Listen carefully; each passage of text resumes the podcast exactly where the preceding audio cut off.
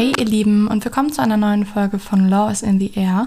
In den nächsten Folgen werde ich den Fokus ein bisschen mehr auf Staatsorganisationsrecht legen und ich würde einfach sagen, wir legen direkt los. In der heutigen Folge geht es um die Staatsprinzipien. Wir werden uns einmal das Rechtsstaatsprinzip anschauen, das ähm, Rückwirkungsverbot, das Bundesstaatsprinzip, die Bundestreue und zu guter Letzt noch den Schutz der Staatsprinzipien. Viel Spaß! Zunächst gehen wir auf die Frage ein, welche Staatsprinzipien sind in Artikel 20 Grundgesetzen normiert und was bedeuten sie? Zunächst zähle ich euch alle Staatsprinzipien auf und dann gehe ich nochmal auf jedes einzelne ein. Wir haben das Rechtsstaatsprinzip, das Demokratieprinzip, das Bundesstaatsprinzip, die Republik und das Sozialstaatsprinzip. Starten wir mit dem Rechtsstaatsprinzip. Das bedeutet die Bindung an die Verfassung sowie an Recht und Gesetz. Artikel 20 Absatz 3 Grundgesetz beinhaltet Vorbehalt und Vorrang des Gesetzes, Bestimmtheitsgebot, Verhältnismäßigkeitsprinzip und die Grundrechte. Dann kommen wir zum Demokratieprinzip. Alle Staatsgewalt geht vom Volke aus. Artikel 20 Absatz 2 Satz 1 Grundgesetz verlangt die Existenz von Wahlen, Herrschaft der Mehrheit, Schutz der Minderheit, Recht auf effektive Opposition, beinhaltet zudem die Wesentlichkeitstheorie und das Gewaltenteilungsprinzip nach Artikel 20 Absatz 2 Satz 2 Grundgesetz, das im Grundgesetz allerdings nicht strikt durchgehalten wird. Zum Beispiel die Durchbrechung in Artikel 80 Absatz 1 Grundgesetz. Dann geht es weiter mit dem Bundesstaatsprinzip. Die Staatsgewalt ist aufgeteilt in den Bund und die Länder, die jeweils Staatsqualität, Staatsqualität haben. Darin unterscheidet sich ein Bundesstaat vom Staatenbund und dem Zentralstaat bzw. Einheitsstaat. Weiter geht's mit der Republik. Dies ist nur ein Gegenbegriff zur Monarchie. Dann, zu guter Letzt, das Sozialstaatsprinzip. Dies ist rechtlich schwer fassbar. Es ist eher ein politischer Handlungsauftrag, mit dem ein Auseinanderfallen der Gesellschaft verhindert werden soll. Garantiert wird dieses in Verbindung mit Artikel 1 Absatz 1 Satz 1 Grundgesetz das sogenannte Existenzminimum. Dann schauen wir uns das Rechtsstaatsprinzip in Verbindung mit dem Rückwirkungsverbot an und stellen uns zuerst die Frage, was versteht man unter Rückwirkung eines Gesetzes? Bei welchem staatlichen Handeln wirft die Rückwirkung Probleme auf? Rückwirkung meint, Gesetz gilt für einen Zeitraum vor seiner Verkündung. Probleme wirft rückwirkendes Handeln auf bei Gesetzen und bei einem Tätigwerden der Verwaltung, zum Beispiel Rücknahme eines VAs, also eines Verwaltungsakts, ex tunc. Keine Einschränkungen gibt es für die Rechtsprechung, da Gerichte ständig Sachverhalte zu beurteilen haben, die in der Vergangenheit liegen. Die Verwaltung darf nur rückwirkend handeln, wenn ihr dies ausdrücklich gesetzlich erlaubt wird, zum Beispiel in den Paragraphen 48, 49 VW VFG. Dann stellen wir uns die Frage, warum ist die Rückwirkung eines belastenden Gesetzes problematisch? Probleme bereitet das schutzwürdige, Vertrauen des Bürgers auf den Bestand der Rechtslage, welches aus dem Rechtsstaatsprinzip des Artikel 20 Absatz 3 Grundgesetz hergeleitet wird. Spezielles Rückwirkungsverbot in Artikel 103 Absatz 2 Grundgesetz gilt für das Straf- und Ordnungswidrigkeitenrechts. Gilt nicht besonders für das Strafverfahrensrecht. Dann stellen wir uns noch die Frage, welche Arten von Rückwirkung werden bei Gesetzen unterschieden? Wie wirkt sich dies, diese Differenzierung auf ihre verfassungsrechtliche Zulässigkeit aus? Unterschieden werden einmal die echte Rückwirkung, sprich das Gesetz regelt einen Sachverhalt, der vollständig in der Vergangenheit liegt und der unechten Rückwirkung.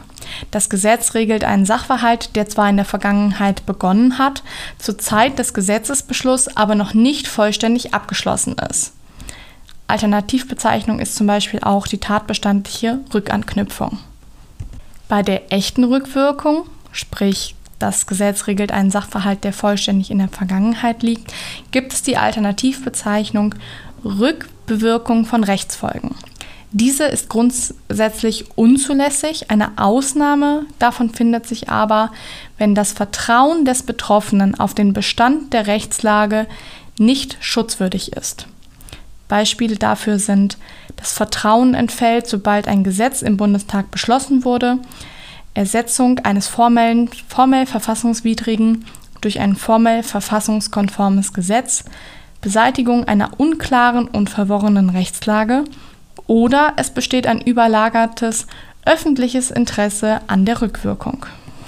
Sprich nochmal zusammengefasst, die echte Rückwirkung ist grundsätzlich unzulässig, es sei denn, das Vertrauen des Betroffenen auf den Bestand der Rechtslage ist nicht schutzwürdig oder es besteht ein überragendes öffentliches Interesse an der Rückwirkung. Die unechte Rückwirkung, sprich das Gesetz regelt einen Sachverhalt, der zwar in der Vergangenheit begonnen hat, zur Zeit des Gesetzesbeschlusses aber noch nicht vollständig abgeschlossen ist, dies ist grundsätzlich nicht unzulässig. Das heißt, es muss einen vernünftigen Grund für die Rückwirkung geben. Ausnahmen hiervon sind das schutzwürdige Vertrauen des Betroffenen. Zum Beispiel während eines bereits eingeleiteten Volksbegehrens werden dessen gesetzlichen Grundlagen so verändert, dass es jetzt unzulässig ist. Sprich, die unechte Rückwirkung ist grundsätzlich nicht unzulässig, es gibt aber eine Ausnahme und zwar das schutzwürdige Vertrauen des Betroffenen. Weiter geht es mit dem Bundesstaatsprinzip, genauer gesagt der Bundestreue. Hier stellen wir uns zunächst die Frage, was bezeichnet das sogenannte Gebot der Bundestreue? Das Gebot der Bundestreue bestimmt, dass der Bund und die Länder sowie die Bundesländer untereinander auf die berechtigten Interesse der jeweils anderen Rücksicht nehmen müssen. Beachte, das Gebot der Bundestreue ist akzessorisch, setzt also ein bestehendes Rechtsverhältnis voraus. Im Rahmen der examensrelevanten Artikel 85 Grundgesetz stellt das Weisungsverhältnis dieses Rechtsverhältnis dar. Dann stellen wir uns die Frage, wo ist dieses Gebot im Rahmen eines Gutachtens zu erörtern? Das Gebot der Bundestreue kann an zwei Stellen des Gutachtens erörtert werden. Primär hat es verfahrensrechtliche Konsequenzen, sodass es zwingend innerhalb der formellen Verfassungsmäßigkeit unter dem Aspekt Verfahren anzusprechen ist. Konkret muss die Gegenseite grundsätzlich angehört werden, bevor eine Maßnahme ergriffen wird. Weiterhin kann das Gebot der Bundestreue auch im Rahmen der materiellen Verfassungsmäßigkeit eine Rolle spielen. Das betrifft speziell die Weisungsbeziehungen zwischen Bund und Ländern. Allerdings steht es dem Bund natürlich grundsätzlich zu, ein bestehendes Weisungsrecht auszuüben.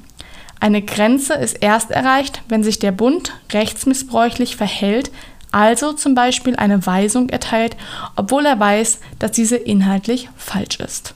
Zu guter Letzt schauen wir uns den Schutz der Staatsprinzipien an und stellen uns da die Frage, können Normen des Grundgesetzes grundsätzlich geändert werden und wenn ja, unter welchen Voraussetzungen ist dies möglich? Normen des Grundgesetzes können nur durch ein Gesetz geändert werden, das den Wortlaut des Grundgesetzes ausdrücklich ändert oder ergänzt. Ein solches Gesetz bedarf der Zustimmung von zwei Dritteln der Mitglieder des Bundestages sowie zwei Dritteln der Stimmen des Bundesrates. Artikel 79 Absatz 1 Absatz 2 Grundgesetz. Zu guter Letzt stellen wir uns die Frage, gibt es Regelungen im Grundgesetz, die einer Änderung entzogen sind? Eine Änderung des Grundgesetzes ist unzulässig, wenn sie gegen Artikel 79 Absatz 3 Grundgesetz verstößt. Es handelt sich dann um eine sogenannte verfassungswidrige Verfassungsänderung. Da Artikel 79 Absatz 3 Grundgesetz auf diesem Wege bestimmte Regelungen des Grundgesetzes bis in die Ewigkeit schützt, wird diese Norm auch die Ewigkeitsklausel genannt.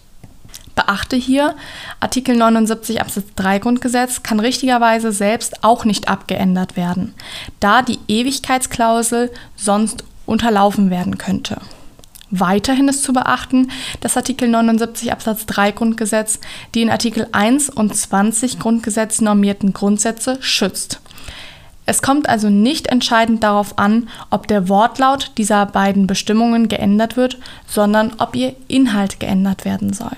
Das war es jetzt auch schon wieder mit dieser Podcast-Folge. Ich hoffe, sie hat euch gefallen. Schreibt mir gerne bei Instagram euer Feedback. Lasst mir gerne eine Bewertung da und dann würde ich, würd ich mich freuen, wenn wir uns beim nächsten Mal wieder hören. Bis dann. Tschüss.